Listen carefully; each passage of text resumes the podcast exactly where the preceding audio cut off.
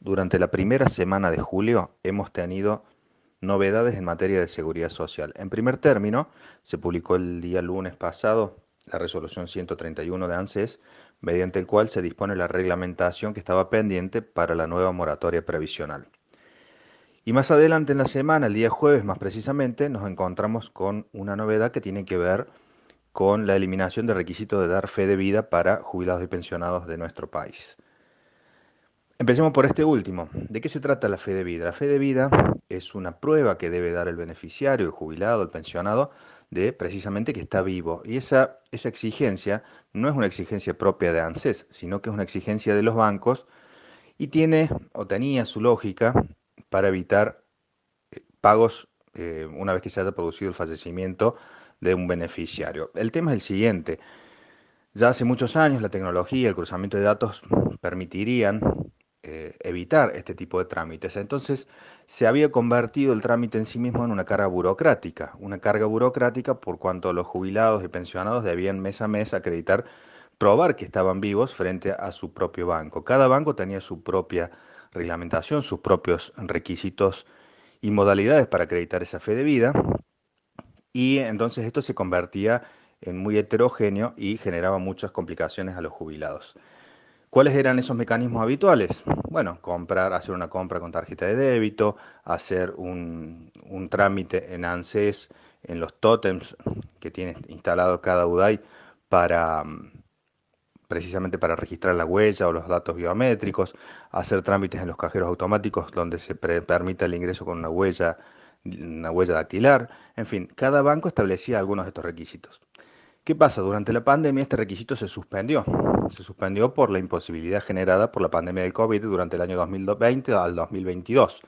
El año pasado se restableció el requisito de acreditar la fe de vida y nos encontramos con nuevamente distintas dificultades de muchos adultos mayores, básicamente derivadas de la brecha generacional y la brecha informática, le podríamos llamar que existe, que no todos tienen al alcance muchas de estas herramientas para hacer este trámite. Es por eso que se llega a la derogación de la necesidad de hacer este trámite de vida. No necesita ningún jubilado más en lo sucesivo hacer este tipo de trámite, lo cual significa, por un lado, esto que decíamos, eliminar una barrera burocrática que hoy por hoy ya no tiene sentido, habida cuenta los, eh, los grandes avances tecnológicos que permiten hacer un cruzamiento de datos muy fácil y muy sencillo. Pero al mismo tiempo, hay una cuestión que podríamos llamar psicológica o emotiva o emocional o anímica es, es, es, bastante violento para un adulto mayor de avanzada edad tener que estar probando frente al sistema que se encuentra vivo. Entonces, eliminar este requisito también elimina este constante eh, pensar en la cercanía del fin de la vida propia de, de todo ser humano, pero esta eliminación entonces es consistente con lo que establece la Convención para la Protección del Adulto Mayor, la Ley 27360, que adquirió jerarquía constitucional en noviembre del año pasado. Entre, entre tantos articulados, la Convención nos dice que la persona mayor debe ser tratada con dignidad, debe ser tratada de tal manera que no se, no se la eh, vincule con ciertos estereotipos, se debe empoderar a la persona mayor, debemos tener una mirada con perspectiva de edad, debemos evitar precisamente el edadismo. Y entonces esta, esta decisión de eliminar una barrera burocrática que hoy a resultas de la tecnología resulta innecesaria, eh, termina siendo consistente con las prescripciones de esta convención.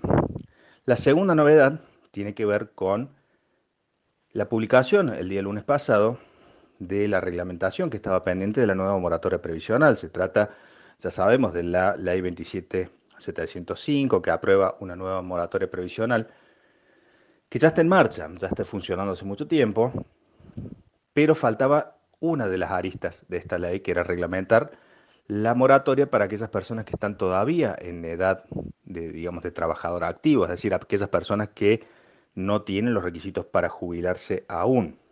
Estamos hablando de la reglamentación de la unidad de pago de aportes previsionales, o sea, la unidad de cancelación de aportes previsionales. Estos aportes los puede comprar cualquier persona que tenga, siendo mujer entre 50 y 59 años de edad y siendo hombre entre 55 y 64 años de edad.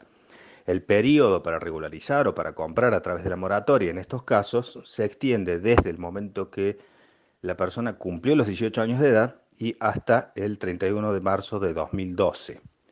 El valor de, esta, de cada unidad de cancelación de aportes previsionales equivale al 29% de la base imponible mínima vigente. A valores actuales, a valores de julio de 2023, el valor de cada unidad de cancelación equivale a 6.928 pesos. Bueno, ¿qué faltaba reglamentar? ¿Cómo se hacía la operación? Y esto es lo que se reglamenta a partir de esta resolución 131 de ANSES. ¿Qué es lo que dice la resolución?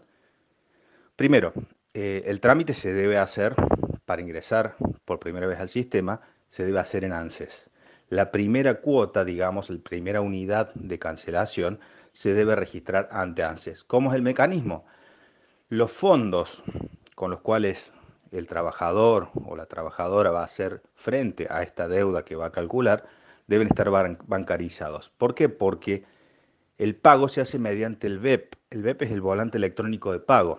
El primer volante electrónico de pago para aplicar a estos periodos de aportes faltantes se genera en ANSES. A partir de ese momento queda aclarado que los distintos, los, nuevos BEP por los meses subsiguientes se los podrá generar el trabajador o la trabajadora por su cuenta.